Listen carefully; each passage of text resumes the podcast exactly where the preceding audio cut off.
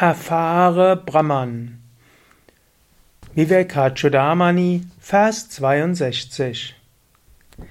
Nagachati vinapanam vyadhir aushadha shabdataha vinaparokshanubhavam brahma shabdhairana muchyate.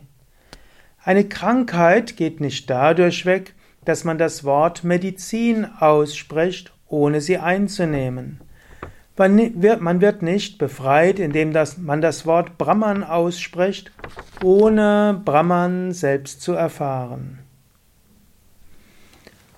Om Namah Shivaya und herzlich willkommen zum Vivekachudamani Podcast, Vivekachudamani Vortrag, Teil der Yoga Vidya Inspirationen, Teil des Vedanta Podcast.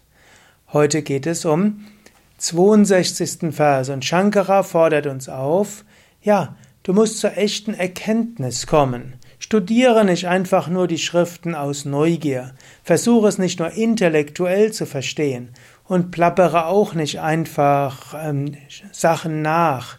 Du kannst sagen, Aham Brahmasmi, ich bin Brahman. Aber spürst du dann, dass du Brahman bist? Es ist schön zu sagen, Satchitananda Svarupaham, meine wahre Natur ist Sein Wissen und Glückseligkeit. Aber spürst du das? Verwirklichst du das? Lebst du daraus? Es reicht nicht aus, Brahman zu sprechen, so wenig wie es ausreicht, zu sagen Medizin, Medizin oder hm, Nux vomica D200. Das ist ein homöopathisches Arzneimittel. Und es reicht auch nicht aus, wenn du sagst Smoothie, Smoothie, Smoothie. Es reicht nicht aus, dass du sagst, du musst die Medizin nehmen. In diesem Sinne, es reicht nicht aus, von Vedanta zu sprechen. Meditiere darüber, fühle es, spüre es, erkenne es und handle daraus. Mach aus Vedanta deine Medizin. Vedanta muss praktisch sein.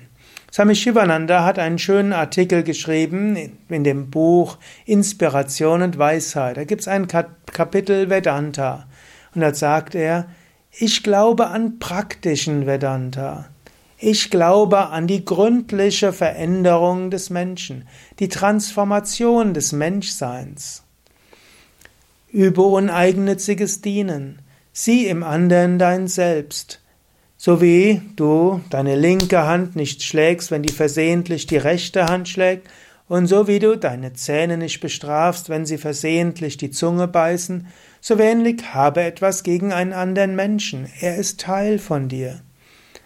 Und so wie ein Baum seinen Duft an alle weitergibt, so gib du Gutes an alle. Wisse, hinter allem ist der gleiche Atman, das gleiche Selbst. Vedanta sollte nicht rein intellektuell sein. Liebe deinen Nächsten wie dich selbst. Liebe deinen Nächsten als dein Selbst. So hat es Jesus gesagt. Ich und mein Vater sind eins. Auch so hat es Jesus gesagt. Ist der Schüler vollkommen, ist er wie sein Meister. In diesem Sinne, erkenne, du und dein Vater, Gott sind eins. Du bist in allen anderen. Liebe deinen Nächsten wie dich selbst, Liebe deinen Nächsten als dein Selbst. Das ist praktischer Vedanta und das ist das, was dir wirklich weiterhilft.